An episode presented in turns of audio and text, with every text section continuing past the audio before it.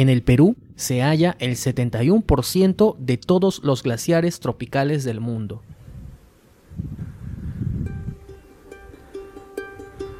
Desafortunadamente, algunos de ellos, como el imponente Pastoruri en el departamento de Ancash, pueden desaparecer por completo en una o dos décadas.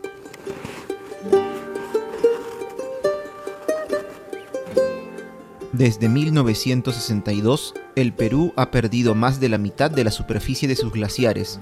Como sabemos, este hecho afecta al sector turismo, pero también provoca acumulación de agua en las diferentes lagunas cordilleranas, muchas de las cuales están al límite de su capacidad y en riesgo de desborde.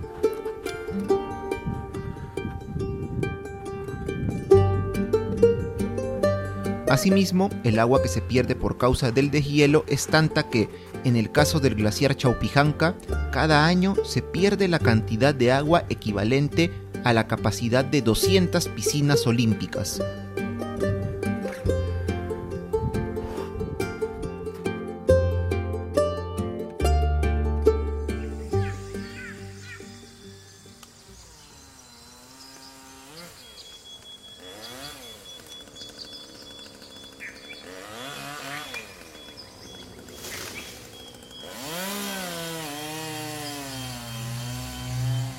En el 2020, el Perú alcanzó el nivel más alto de deforestación del presente siglo, perdiéndose más de 200.000 hectáreas de bosque, 37% más que en 2019.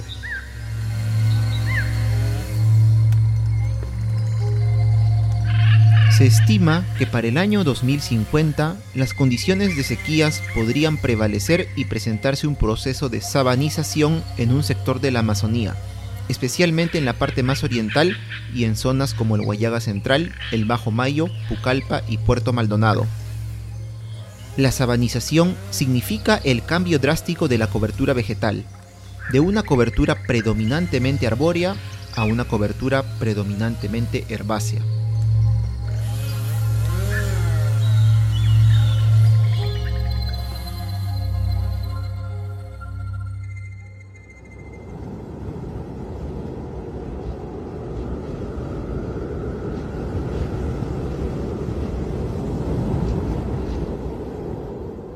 Cada año, el frío arrecia en diferentes departamentos del sur de nuestro país, tales como Puno, Cusco, Arequipa y Tacna, afectando principalmente a las comunidades localizadas en las regiones altoandinas. En algunos casos, las temperaturas pueden bajar hasta los menos 20 grados centígrados.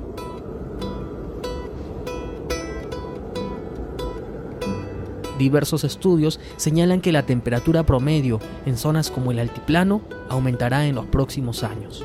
Pero lejos de ser un alivio, el aumento de la temperatura durante el día, combinado con la falta de humedad, hace que las heladas en las noches se sientan con mayor fuerza.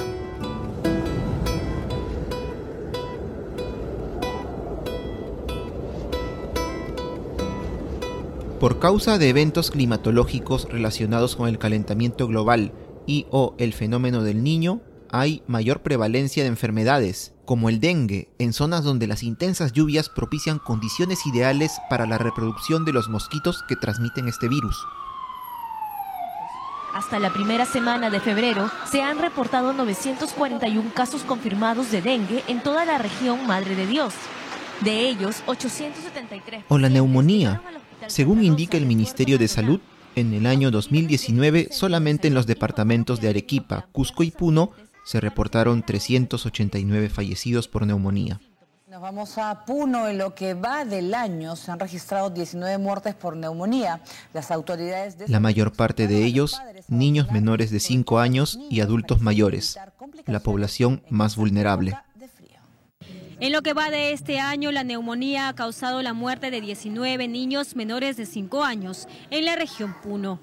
De acuerdo al último reporte de la Dirección Regional de Salud, tres de estos sucesos se registraron dentro de un establecimiento de salud. Debemos tener en cuenta que el 67% del total de desastres en el Perú se encuentran relacionados al clima y que 5 millones y medio de peruanos son vulnerables ante lluvias intensas, 2.600.000 peruanos están expuestos a sequías y 5.600.000 peruanos están expuestos a heladas y friajes.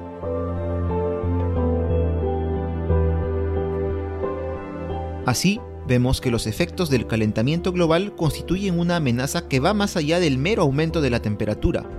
Pueden tener consecuencias importantes y en algunos casos irreversibles en nuestra salud, entorno geográfico, estilo de vida, economía, en suma, en la subsistencia de la humanidad como especie.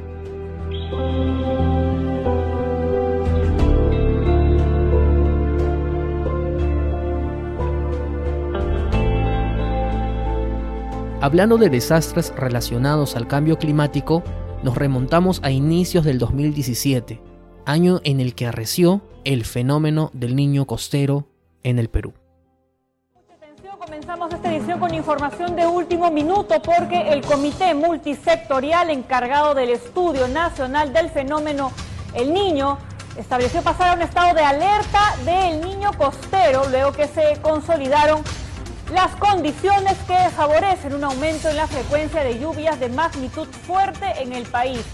Para entender lo que significó el fenómeno del niño costero del año 2017, debemos empezar haciendo una diferenciación, pues contra lo que muchos pensamos, el fenómeno del niño y el fenómeno del niño costero no significan lo mismo.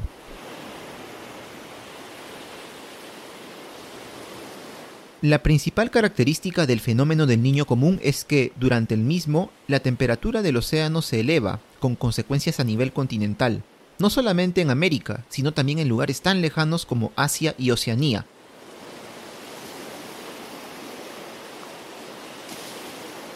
Si bien durante el fenómeno del niño costero la temperatura del océano también sube, esto ocurre de manera más súbita y mucho más cerca de nuestras costas, impactando con mayor fuerza en nuestro país. El fenómeno del niño no es ajeno a nuestra historia.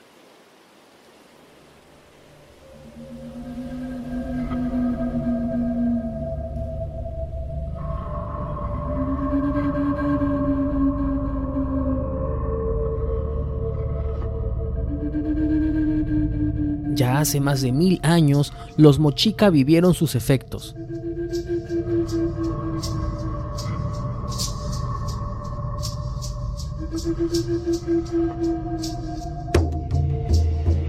Ellos se asentaron en el valle del río Moche, en la costa norte del actual Perú, entre los siglos II y VII. Más de cinco siglos de historia representados entre otros por el Señor de Zipán, la Dama de Cao, las Huacas de la Luna y del Sol.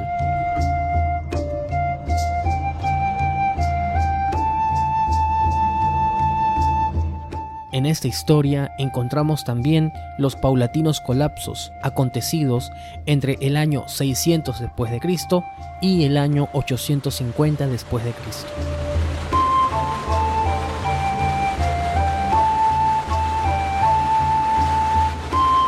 Si bien el colapso total de los mochicas no fue por un fenómeno del niño masivo y extremo, la recurrencia de fenómenos del niño extraordinarios y posteriores etapas de sequía aportaron una situación de inestabilidad que restaron legitimidad a los líderes, los sacerdotes y sus rituales, quienes fueron incapaces de encontrar soluciones para aminorar sus efectos y poner a salvo sus estilos de vida.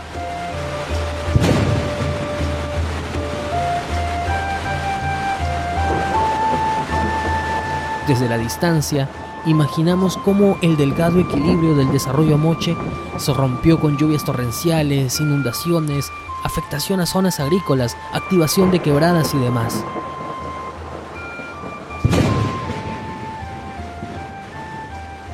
Sin embargo, no tenemos que remontarnos a tantos años para entender lo que significa un niño costero extraordinario, o para vivirlo de primera mano.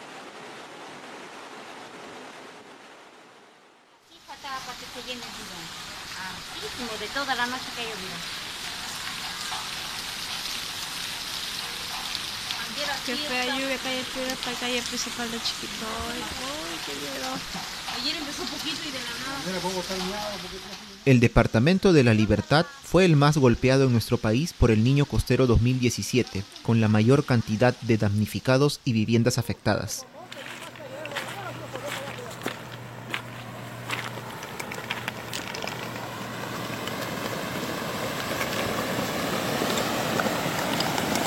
El evento, extraordinario por donde se mire, arreció con más fuerza a mediados del mes de marzo. El día 17 se produjo un huaico en el distrito de Cascas, afectando al caserío de Ochape. Ese mismo día se activó la quebrada San Ildefonso, causando daños a viviendas y calles en el distrito del Porvenir, dentro del área metropolitana de Trujillo. ¡Oh, Dios mío! ¡No! Dios mío. Esto está pasando en el porvenir. A transmitir porque la gente no sabe. Al día siguiente, 18 de marzo, se activó también la quebrada del León, afectando a vecinos de la zona del Milagro, en el sector norte de Trujillo. También durante ese día, pero en horas de la noche, el caudal del río Virú creció por las constantes lluvias, afectando el puente que cruza dicho río, la principal entrada a la ciudad de Trujillo. Nos encontramos en el puente Virú en ese momento, donde el puente de la Panamericana en la provincia de Virú La Libertad ha sido destruido casi por la mitad. En total, las 12 provincias del Departamento de la Libertad se vieron afectadas por este evento. Hubo más de 466 mil damnificados, incluyendo 24 fallecidos, y más de 123 mil viviendas El afectadas. Provincia de Virú La Libertad, donde bastante gente, hay una enorme cola de vehículos. se lo lleva, se lo lleva. Voy, voy, se volteó el carro, se volteó. Voy, ayude, voy, salí. Métanse. El departamento de Piura fue el segundo más afectado de nuestro país por el niño costero del 2017. Lleva el chivolo también, ve. Hoy, se lo lleva el chivolo ya, hombre. Se está llevando un chivolo ya, hoy, Las lluvias, entre moderadas e intensas, se dieron desde enero hasta marzo. La tormenta más intensa ocurrió entre la noche del 18 al 19 de marzo, durando varias horas e inundando los distritos de Castilla y 26 de octubre, dentro del área metropolitana de Piura.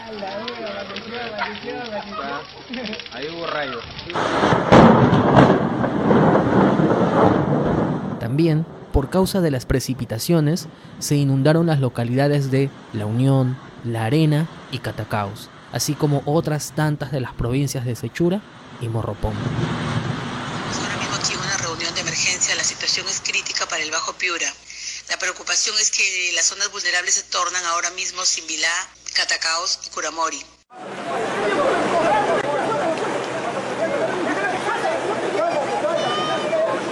En la ciudad de Tambo Grande, el río Piura se desbordó, obligando a suspender el tránsito vehicular y dejando aisladas a 50 familias.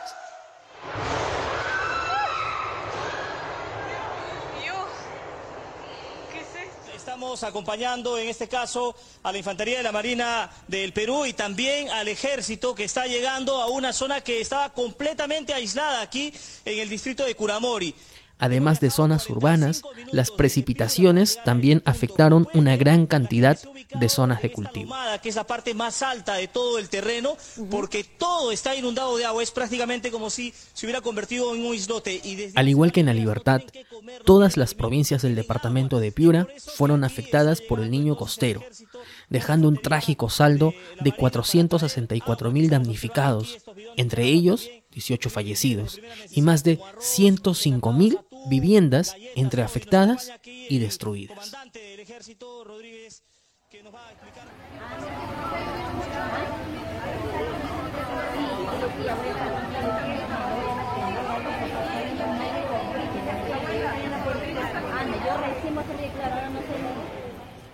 En el departamento de Lambayeque, las lluvias ocurrieron en su mayoría entre los meses de enero y marzo de 2017.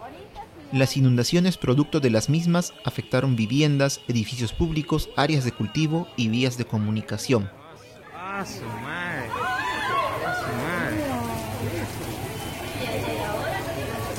Ah. Ala.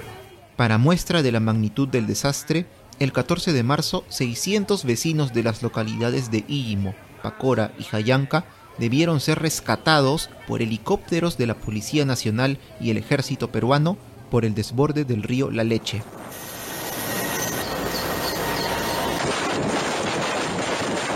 Parecen escenas de una película, pero la realidad supera la ficción. Personal del ejército rescata pobladores del caserío Las Puntas, en Íllimo. Ese mismo día, en horas de la tarde, ocurrió una tormenta en la ciudad de Chiclayo, evento climatológico muy poco común en dicha ciudad, ocurrido solamente durante los fenómenos del niño de los años 1983 y 1998.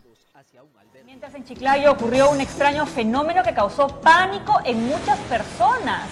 Vean ustedes esta impresionante nubosidad bastante oscura que invadió el cielo chiclayano como si se tratara de una película de terror. Parecía pues estos efectos especiales de las películas de Así desastres. es. ¿no? ¿no? es un efecto especial, esto es la realidad. Así estuvo el cielo lambayecano. Según el Senami, la aparición... El niño costero arreció en las tres provincias del departamento de Lambayeque, dejando más de 182.000 damnificados, incluyendo nueve fallecidos y más de 40.000 viviendas entre afectadas y destruidas. redes sociales y en verdad de pronto todo se oscureció y comenzó la lluvia que ha durado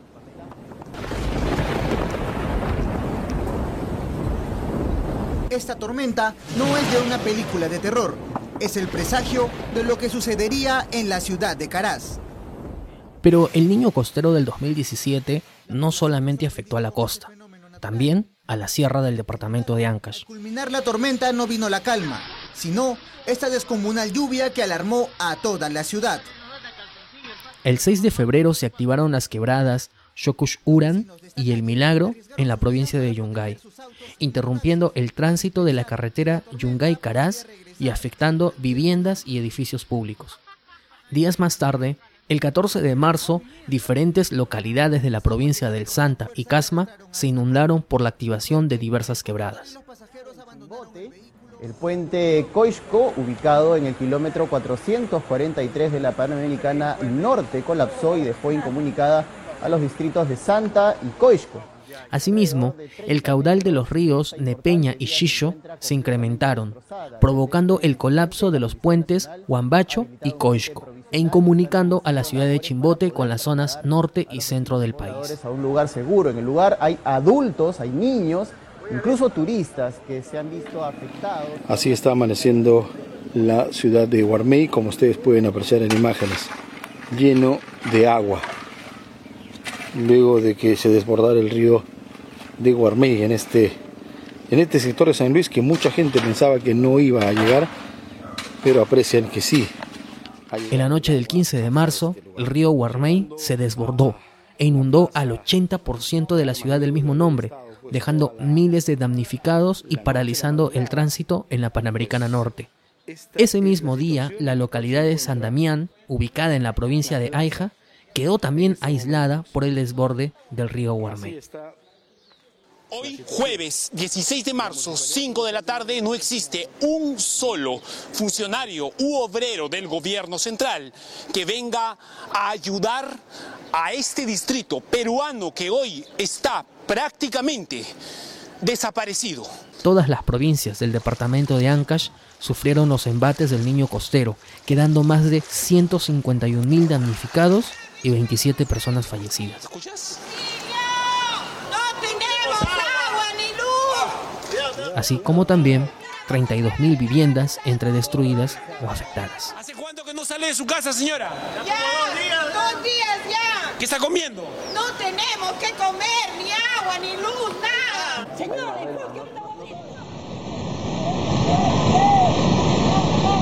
Señores, bótalos de arriba. De arriba. Ya han bajado ya, ya han bajado ya. Como se mencionó, los efectos del niño costero no solo se sintieron en la costa de nuestro país, estos alcanzaron también la zona central, específicamente el departamento de Huancavelica.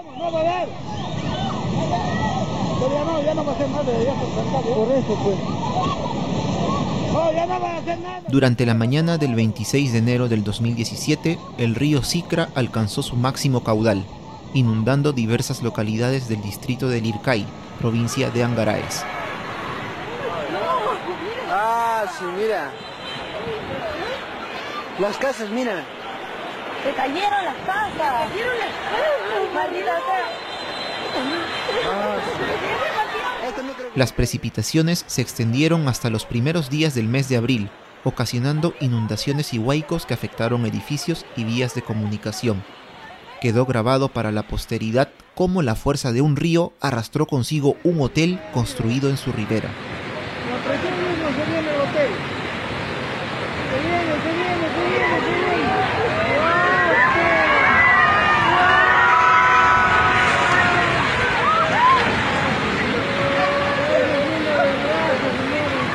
El saldo del niño costero en Huancavelica fue de casi 37.000 damnificados, 6 personas fallecidas y más de 7.000 viviendas entre afectadas o destruidas, alcanzando a las 7 provincias del departamento. Miren las columnas cómo van flotando, chato. Si bien los departamentos mencionados fueron los más afectados por el niño costero del 2017, este tuvo consecuencias en otras regiones del país, tales como Ica, Tumbes, Ayacucho, Lima. Incluso recordemos que en Lima Metropolitana se sufrió de cerca los embates del niño costero, con desbordes de ríos, activación de quebradas, escasez y racionamiento de agua.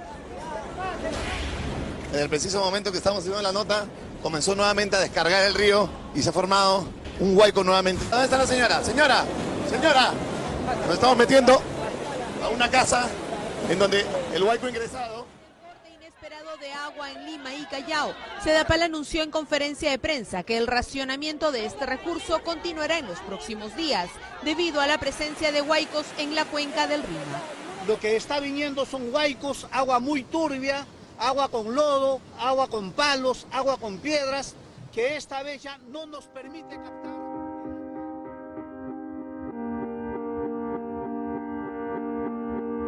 El niño costero del 2017 trajo consecuencias de alto impacto para nuestro país. De acuerdo a Indesi, a julio del 2017 se tenía un total de 1.782.316 personas entre damnificadas y afectadas, la mayor parte de ellas en los departamentos de La Libertad y Piura. A su vez, se registraron más de 413.000 viviendas entre destruidas y afectadas, más de 131.000 hectáreas de cultivo entre destruidas y afectadas y más de 234.000 kilómetros de carreteras entre destruidas y afectadas.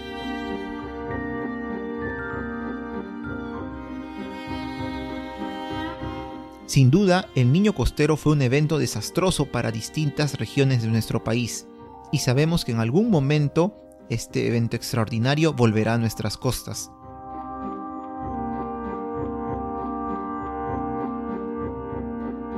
Entonces, ¿qué hacemos para evitar que los efectos sean igual de severos? ¿Cómo enfrentamos los efectos del cambio climático? Como ya explicamos, los desastres naturales por cambio climático son recurrentes en nuestro país. Para saber enfrentarlos, consideramos verlos desde la óptica de la gestión del riesgo de desastres. A continuación, desarrollamos algunos conceptos esenciales para comprender esta óptica.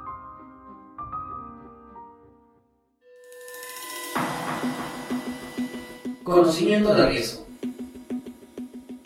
En primer término, es importante que las comunidades conozcan el riesgo al que se enfrentan, más aún teniendo en cuenta que determinados eventos son recurrentes. Esa información es comprendida desde la comunidad y complementada con la que deben generar las instituciones técnico-científicas tales como IGP, Senami y otras Para comprender el riesgo al que nos enfrentamos, debemos comprender tres puntos elementales. El peligro, la vulnerabilidad y el riesgo.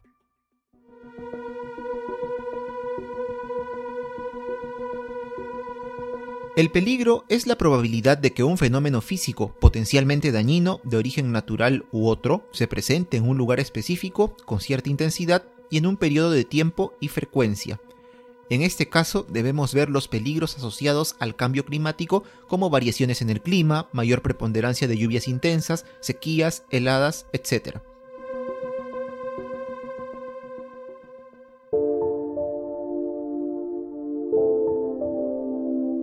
En segundo término tenemos la vulnerabilidad. La vulnerabilidad es entendida como la susceptibilidad de la población de su estructura física o las actividades socioeconómicas de la sociedad de sufrir daños por acción de un peligro o amenaza. La vulnerabilidad se encuentra compuesta por tres factores. El primero de ellos es la exposición. Un ejemplo de exposición es el asentamiento poblacional en zonas donde se conoce que hay peligros recurrentes. De hecho, según un estudio de la Autoridad Nacional del Agua, en las regiones de Ancash, Arequipa, Huánuco, La Libertad, Lima, Piura y Tumbes existen asentadas en quebradas y otras zonas vulnerables 1.090 centros poblados donde se han levantado 103.301 viviendas en las que residen más de 460.000 personas. Luego tenemos la fragilidad. La fragilidad está referida a las decisiones y prácticas del ser humano frente a un peligro. Un ejemplo es las malas prácticas en la construcción de las viviendas. Como experiencia encontramos lo expuesto por la tesis Alternativas de protección en construcciones de adobe a partir del análisis de vulnerabilidad ante inundaciones de las zonas de alto riesgo provincia de Trujillo. Aquí se concluyó que la zona del parque industrial en el distrito de La Esperanza, es el sector más vulnerable en términos estructurales debido al uso de adobe para la construcción de sus viviendas y a su desventaja por mayor acción erosiva del agua, registrándose un tiempo estimado de colapso de la estructura de 20 minutos. Luego tenemos la resiliencia. La resiliencia está referida al nivel de asimilación o capacidad de recuperación que tenemos frente a un peligro. Un ejemplo de la baja resiliencia en nuestra sociedad es cómo afectó el ahorro de las familias peruanas luego de la pandemia del COVID-19. De acuerdo a la encuesta nacional de hogares, los ingresos de los hogares en el Perú se redujeron en más del 30% entre el 2019 y el 2020. Debido a esta pérdida de ahorros, las familias tendrán menor capacidad de responder ante una emergencia imprevista y estarán, por consecuencia, más vulnerables.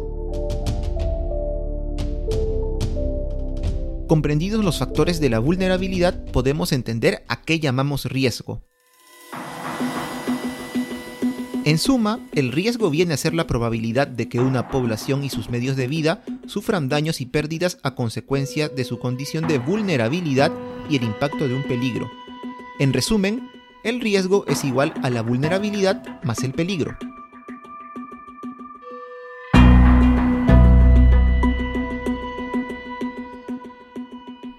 Llegados a este punto, corresponde preguntarnos, ¿qué hacemos? ¿Qué acciones se están desarrollando o pueden desarrollarse para enfrentar los riesgos por efectos del cambio climático?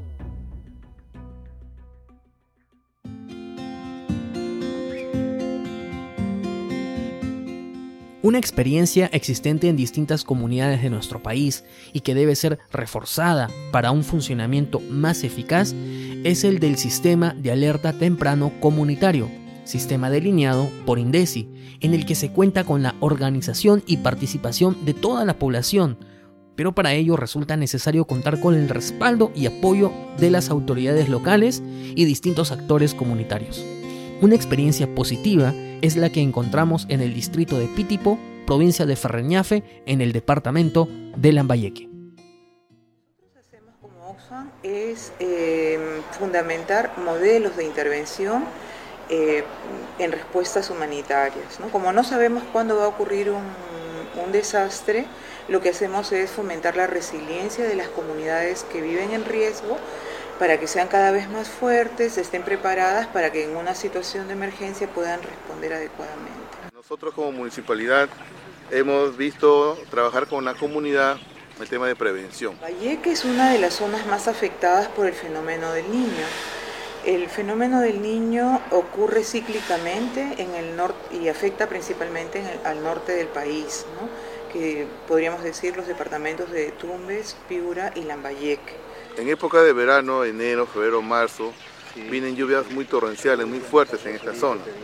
Al momento de la precipitación se activan las quebradas que están aledañas, todo el caserío, entonces confluyen y se convergen en esta zona. El tema de alerta temprana es preparar a la población no ante cualquier fenómeno de la naturaleza, salvar vidas. Se capacita a los jefes de los centros de operaciones de emergencia local a lo largo de toda la cuenca y ellos hacen una mm, suerte de monitoreo del, del río. Yo soy un, uno de los vigías esperando la hora del aumento, ¿no? Estoy atento a ver si viene el agua, a qué nivel va y cuando es un, nivel ya que es demasiado, doy la alerta al, al resto del comité, una de las características de cómo nos damos cuenta también, y yo siempre lo digo, es el olor al barro. El olor al barro significa que el río está, está crecido. De diciembre, enero, febrero, hasta marzo son más, fuertes. Las lluvias y las, el agua también que viene en abundancia, demasiada agua. En ese tiempo estamos nosotros en peligro y es ahí donde estamos a la alerta para evacuarnos a un sitio que tenemos ya conocido donde nos evacuamos todita la población. Entonces nos damos cuenta si es necesario evacuar o todavía esperar, ¿no? Pero estar alertas. La población tenemos que nosotros evacuarla. Llegamos a la radio, prendemos el megáfono y es entonces tocamos el sistema de alarma.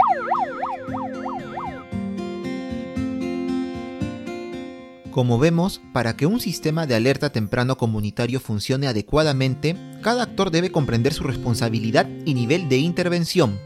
De esta forma, ante la ocurrencia de una emergencia, la población sabrá cómo actuar en resguardo de su vida, poniéndose a salvo antes de la llegada de huaicos, desbordes de ríos o similares.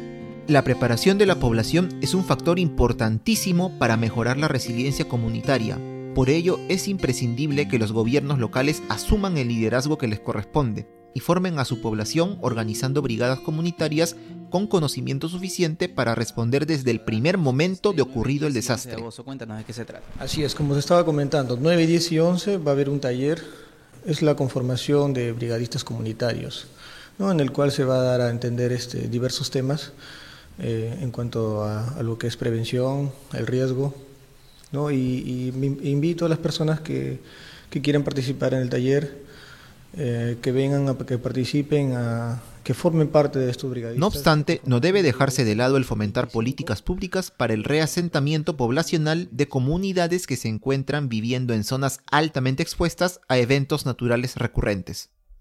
Identificadas las acciones para enfrentar desastres debido al cambio climático, nos preguntamos ahora ¿Qué acciones existen para enfrentar el propio cambio climático? The national climate plans submitted by more than 180 countries as of today cover close to 100% of global emissions. This is a very good start. But we need to go much faster, much further, if we are to limit the global temperature rise below 2 degrees Celsius. El Acuerdo de París en 2015 recogió el compromiso de 195 países para mantener el aumento de la temperatura del planeta por debajo de 1.5 grados centígrados a través de medidas urgentes que hagan compatible el crecimiento económico y desarrollo de los países en armonía con sus ecosistemas y contribuir así a la reducción de las emisiones de gases de efecto invernadero. En esa línea, y luego de varios años, a fines del 2020, en el marco de la cumbre sobre la ambición climática 2020, el entonces presidente Francisco Sagasti comunicó la intención de que el Perú sea un país carbono neutral en el 2050. A su vez, anunció la reducción de las emisiones de gases de efecto invernadero del 30% al 40% respecto a lo proyectado al 2030. En términos de mitigación, aumentaremos nuestra ambición de un 30 a un 40% de reducción de emisiones para el año 2030. Este compromiso se reflejará en la actualización de nuestras contribuciones nacionalmente determinadas. En términos de adaptación, concluiremos la formulación del Plan Nacional de Adaptación.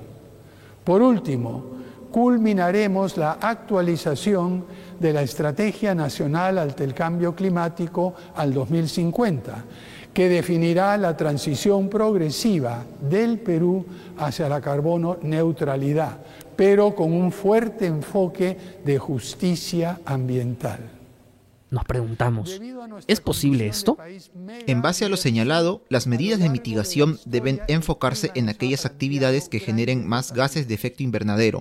Estamos hablando de la deforestación, la cual ocurre en múltiples niveles, desde las empresas legales e ilegales que talan árboles para comercializar maderas, hasta las empresas constructoras o extractivas que talan árboles para construir carreteras, puentes o helipuertos. Importante será plantearse estos retos para la Estrategia Nacional ante el cambio climático al 2050, la cual viene trabajándose de forma intersectorial. En el 2018 se identificó 62 medidas de mitigación para el cambio climático. Sin embargo, uno de los problemas recurrentes al que nos enfrentamos es la falta de presupuesto asignado y escaso compromiso de las autoridades para que estas medidas se adopten adecuadamente y tengan éxito. Si bien el presidente Pedro Castillo se comprometió en la Asamblea de la ONU declarar al Perú en emergencia climática para lograr un desarrollo sostenible en armonía con el planeta, con la mira puesta en dejar un mundo habitable para las futuras generaciones. Los países que más contaminan deben cumplir imperativamente las obligaciones que han asumido. El Perú asume la meta de convertirse en un país de carbono neutral al 2050 en reducir las emisiones de gases de efecto invernadero del 30% al 40% respecto de lo proyectado para el 2030. Como expresión de su compromiso con la salud del planeta, mi gobierno declarará la emergencia climática nacional. Esperemos que ello se refleje en acciones concretas y con asignación presupuestal suficiente para reducir el impacto del cambio climático en nuestro país. Y ha sabido imponerse a ella. Condenamos y rechazamos el terrorismo.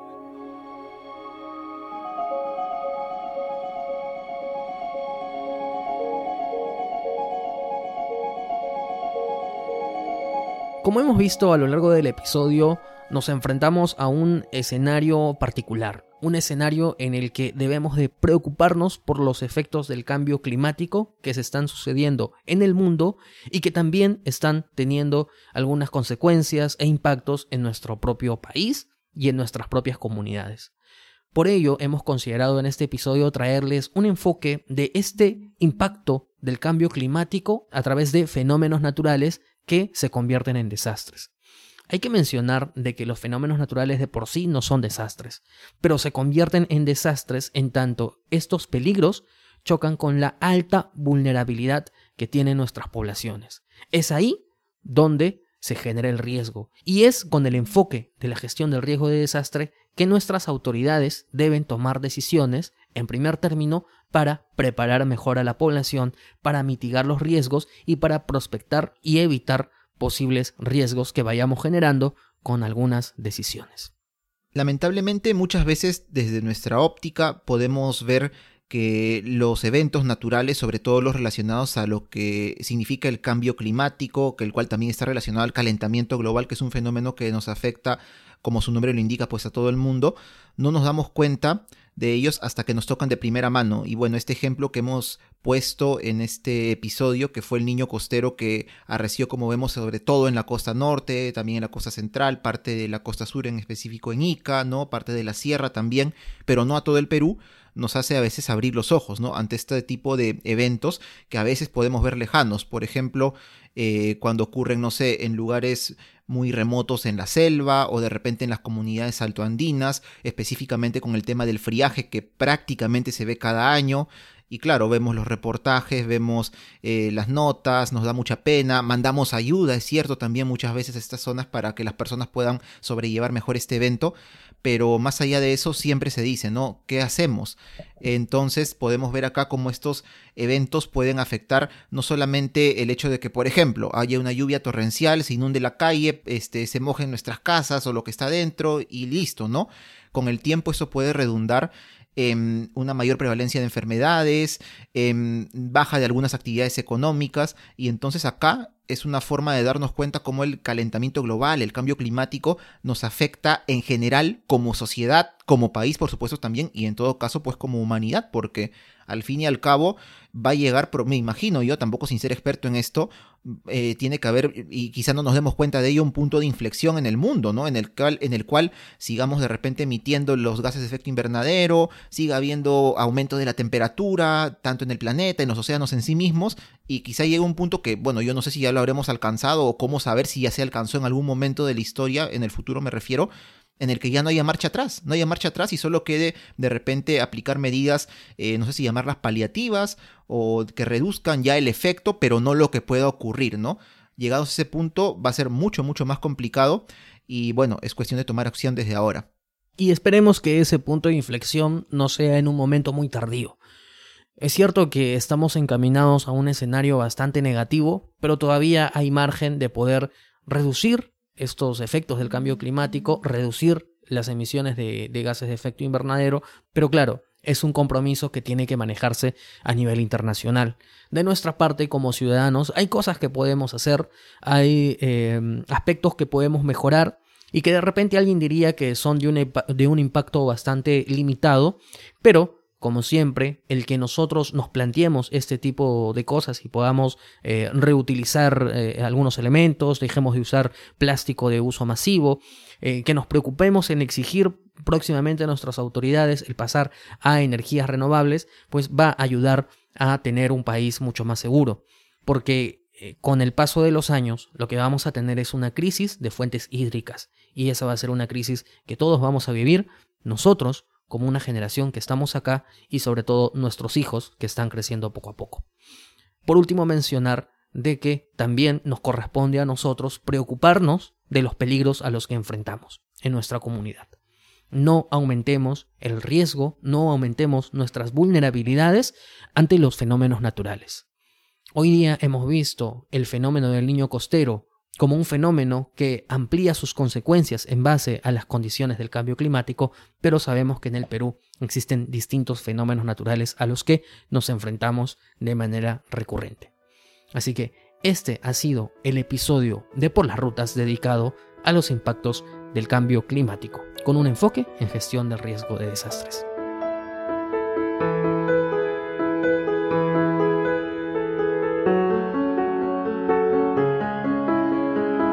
Recuerden amigos que pueden escuchar este podcast y todos sus episodios en nuestra página web que es porlasrutas.com, así como también en las diferentes plataformas de podcasting como Spotify, Evox, Apple Podcast, Google Podcast y otras más. También nos encuentran en redes sociales. Estamos en Facebook e Instagram como por las rutas de la curiosidad, estamos en TikTok como arroba por las rutas y estamos en Twitter como arroba por las rutas 1. Pueden encontrarnos también en nuestras cuentas personales. En Twitter me encuentran a mí como Daniel Tucto en el arroba datransporter-abajo. Y a mí me encuentran como arroba jcoco2515 en Twitter. Bien amigos, nos escuchamos la próxima semana en una nueva edición de Por las Rutas de la Curiosidad. Hasta entonces, chau. Hasta entonces.